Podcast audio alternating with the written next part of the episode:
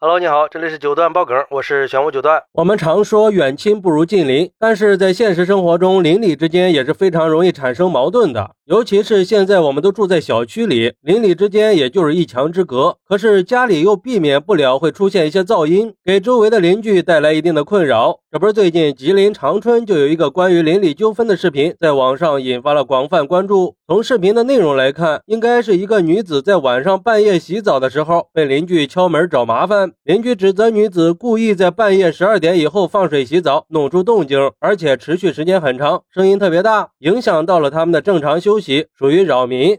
但是女子认为是邻居在故意找茬，并且解释说自己是因为工作原因回来的比较晚，但一般都是尽快收拾干净就安静下来准备睡觉了。而且邻居之前也经常通过敲墙的方式来表达不满，没想到这次直接找上门来了。关键是找上门以后就破口大骂，还威胁说十点以后不许洗澡，再洗澡就让他住不下去，还要每天监视他上不上班，什么时候开门。甚至有个大叔还放话说：“你看我一天能不能让你睡？看。”你能不能睡好？看谁能折腾得过谁。不过从视频里可以听到，其实双方说话都不是很好听。之后女子就把视频发到了网上，并且引发了很大的争议。嗨。其实呀，这种事儿也就是看怎么解决了。如果都能好好说，商量着来，估计也就没啥事儿了。这一吵吵，那可不就是一个比一个狠了吗？而对于这个事儿，有网友就说了：“邻居这态度也太强硬了吧？人家几点洗澡那是人家的自由，啥时候洗个澡都要规定时间了呀？就只是洗个澡，又不是故意制造噪音，不能因为个别人的不满就采取这种过激的手段吧？还去威胁别人，细思极恐呀！这以后总感觉外边有双眼睛在盯着他。建议女子。”以后出门要小心点啊！最好是有人敲门的时候别着急开门，而且最好安一个监控。毕竟有这样的邻居，有时候也挺不省心的。还有网友表示，流水的声音能造成多大的影响呀？从正常逻辑来思考，正常的洗澡流水声不应该属于噪音的一种，根本问题应该是楼层的隔音问题，房子质量不过硬，隔音效果太差，才是导致这个纠纷的主要原因。尤其是住在高层，那隔音效果更不敢想象，住过的人应该都有体会吧。所以要怪就怪开发商，不能让洗澡来背锅。不过也有网友认为，回家晚是常有的事儿，但是也应该考虑到邻居的感受，尽量的降低噪音，应该尊重别人的生活习惯和作息时间。这么多的邻居一起来找他，难道是一点道理都没有吗？毕竟半夜洗澡影响到别人休息，确实不对。就好比别人都睡觉了，你在唱歌，这不是扰民是什么呀？不同的是把歌声换成了洗澡声而已。还是不要太随性了，干扰到别人就应该真诚的道歉，不然能怎么办呢？难道天天吵架吗？让。身边到处都是敌人吗？人家找上门了还不好好说话，嘴上不饶人，这样不好。万一遇到个狠人可咋办呀？所以还是不要把自己的权益过分的放大，要不然他就是自私了。其实我觉得，这种事儿也没必要非要分个谁对谁错吧。